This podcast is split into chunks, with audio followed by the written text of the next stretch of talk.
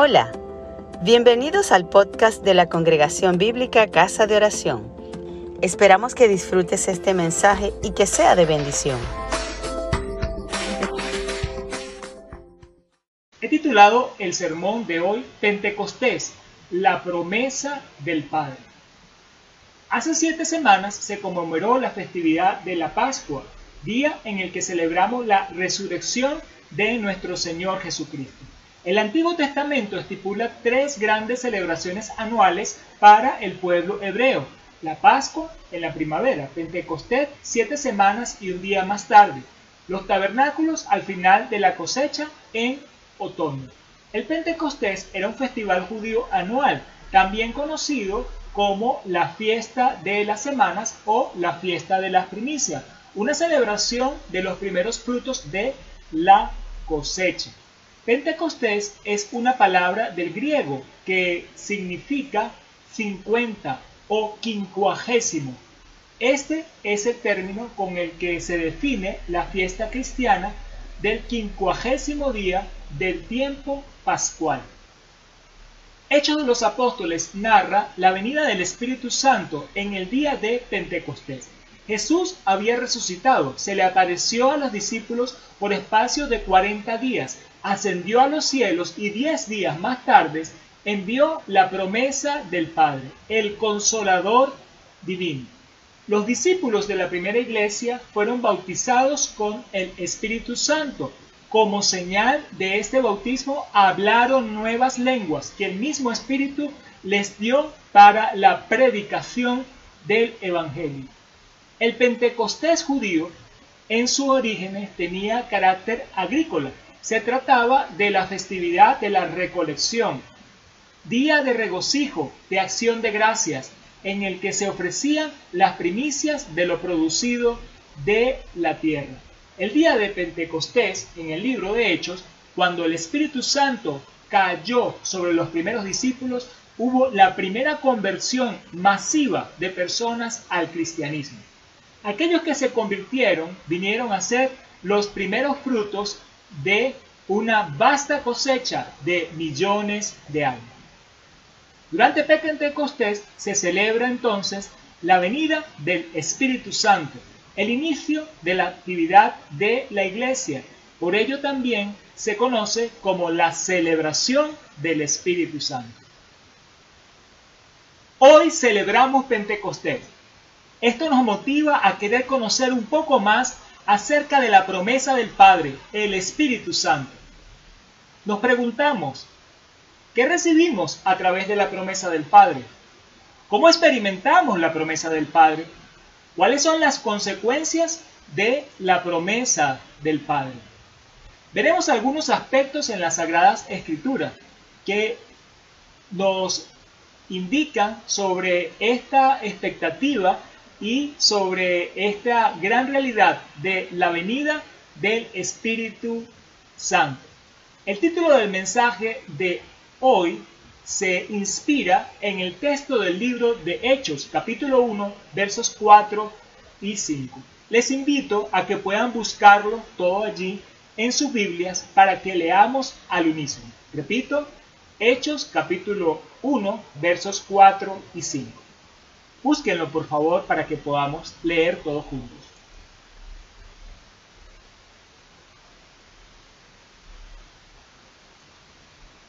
Leamos al unísono. Y estando juntos, les mandó que no se fuesen de Jerusalén, sino que esperasen la promesa del Padre, la cual les dijo, oísteis de mí. Porque Juan ciertamente bautizó con agua mas vosotros seréis bautizados con el Espíritu Santo dentro de no muchos días. Hechos capítulo 1 versos 4 y 5. Para hablar sobre las promesas del Padre, el día de hoy tomaremos diversas citas de las Sagradas Escrituras. A fines prácticos, yo les pido que no se dispersen ahora tratando de buscar los textos en la Biblia, más bien tomen notas del sermón y de las citas usadas. Les animo a que luego con calma puedan repasar el estudio con Biblia en mano, leyendo cada texto en su fuente, en su contexto. Así podrán corroborar la enseñanza y profundizarla. Tengamos la disciplina y la actitud de recibir la palabra con toda solicitud y de escudriñar cada día las escrituras para ver si las cosas son así como las estamos recibiendo. A continuación, vamos a desarrollar tres aspectos sobre la promesa del Padre. No pretendemos en este sermón ser exhaustivos, pues es mucho lo que podemos decir del Espíritu Santo. Los aspectos a desarrollar están guiados por las preguntas que nos formulamos. ¿Qué recibimos a través de la promesa del Padre? ¿Cómo experimentamos la promesa del Padre? ¿Cuáles son las consecuencias de la promesa del Padre? Primer punto, ¿qué recibimos a través de la promesa del Padre? El Espíritu Santo ha venido a la iglesia como la promesa del Padre, siendo el Espíritu de Dios mismo como persona tiene algunos roles particulares, los cuales resultan de gran beneficio para el creyente. Como humanos estamos limitados en cuanto a nuestro conocimiento, a nuestro ámbito de acción. Tenemos debilidades. El Espíritu Santo nos ayuda en nuestras debilidades como un intercesor. Veamos lo que dice la carta a los Romanos capítulo 8 versos 26 y 27. De igual manera, el Espíritu nos ayuda en nuestra debilidad pues ¿qué hemos de pedir como conviene? No lo sabemos. Pero el Espíritu mismo intercede por nosotros con gemidos indecibles. Mas el que escudriña los corazones sabe cuál es la intención del Espíritu, porque conforme a la voluntad de Dios intercede por los santos. Romanos 8, 26 al 27. Qué maravilloso tener en nosotros un intercesor que escudriña nuestros corazones y que intercede por nosotros conforme a la voluntad de Dios. Él conoce lo que necesitamos, conoce lo que sentimos, conoce nuestras debilidades, pero conoce la voluntad de Dios para interceder como realmente nos conviene. En el Evangelio, según San Juan, se registra que cuando Jesús anunció la promesa del Padre, le dio como nombre consolador. Este nombre consolador exclusivamente aparece en el Evangelio según San Juan en el marco de este anuncio que Jesús hizo en los capítulos 14, 15 y 16. Leemos en Juan capítulo 14, verso 16. Y yo rogaré al Padre y os dará otro consolador para que esté con vosotros para siempre. Juan 14, 16. Ahora, en el mismo Evangelio de Juan, verso 7 del capítulo 16, leemos, pero yo os digo la verdad, os conviene que yo me vaya, porque si no fuere, el consolador no vendrá a vosotros, mas si me fuere, se los enviaré. Juan 16, 7. Los discípulos estaban muy tristes porque Jesús había anunciado su muerte, pero el Señor le anuncia que enviará al consolador. El Espíritu Santo nos consuela ante cualquiera sea nuestra situación difícil o pérdida más grande que pudiéramos pasar. Él nos da una paz y un gozo que no podemos entender humanamente, que sobrepasa cualquier entendimiento, cualquier comprensión, que sobrepasa cualquier sentimiento. Jesús también dijo que el consolador daría testimonio de él. Esto lo podemos encontrar en Juan capítulo 15, verso 26. Pero cuando venga el consolador, a quien yo enviaré del Padre, el Espíritu de verdad, el cual procede del Padre, él dará testimonio acerca de mí. Juan 15, 26. De modo que el Espíritu de verdad, el consolador, da testimonio acerca de Jesús es el Espíritu Santo quien nos revela que Jesús es el Dios verdadero y la vida eterna. Para concluir este primer punto, a través de la promesa del Padre recibimos un intercesor, un consolador, un testimonio del Señor. Segundo punto, ¿cómo experimentamos la promesa del Padre? En la vida cristiana, una clave fundamental es la fe, es decir, la certeza de lo que se espera, la convicción de lo que no se ve. Recibimos la salvación mediante la fe en Jesucristo y de la misma manera que recibimos a Jesús debemos andar en él. La promesa del Padre, el Espíritu Santo, solo la podemos recibir y experimentar por la fe. En la carta a los Gálatas, capítulo 3, verso 14, dice, para que en Cristo Jesús la bendición de Abraham alcanzase a los gentiles, a fin de que por la fe recibiésemos la promesa del Espíritu. Gálatas 3, 14. Aquí claramente la promesa del Espíritu se recibe por la fe. Las promesas bíblicamente se heredan por la fe. Así lo podemos leer en el verso 12 del capítulo 6 de la epístola a los Hebreos. Leamos.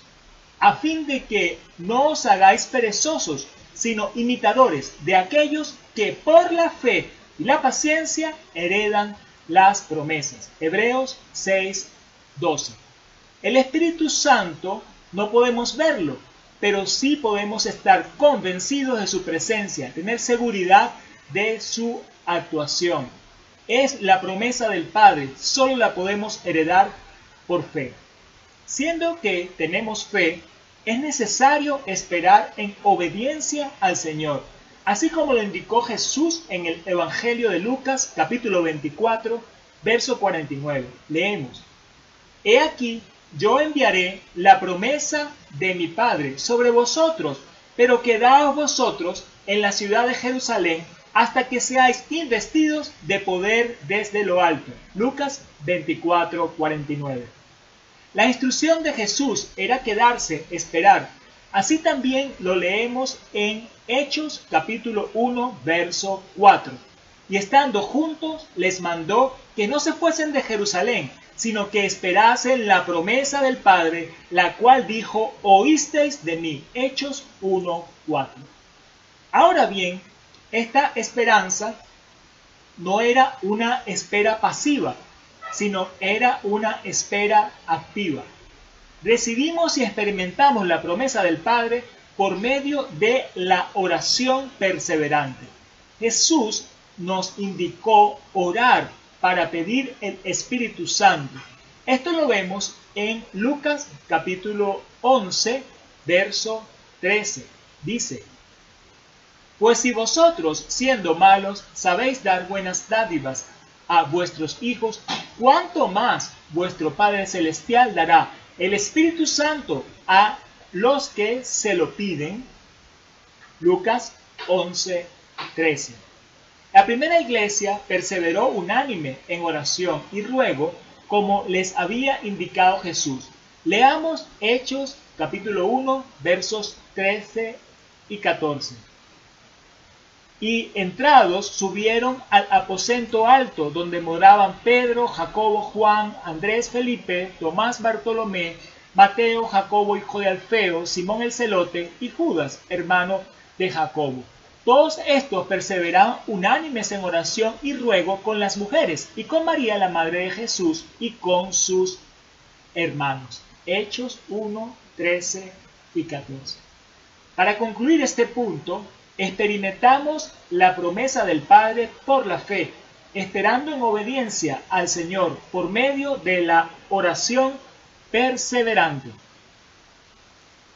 Tercer punto, ¿Cuáles son las consecuencias de la promesa del Padre? Son muchas las consecuencias que tiene para nosotros el recibir la promesa del Padre. Particularmente, pudiéramos hablar del fruto del Espíritu, así como los dones del Espíritu Santo. Pero esto será tema de otros sermones.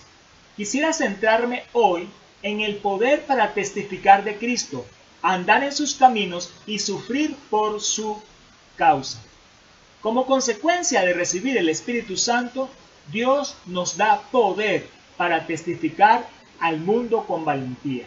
Hechos 1.8 dice, pero recibiréis poder cuando haya venido sobre vosotros el Espíritu Santo y me seréis testigos en Jerusalén, en toda Judea, en Samaria y hasta lo último de la tierra. Hechos 1.8.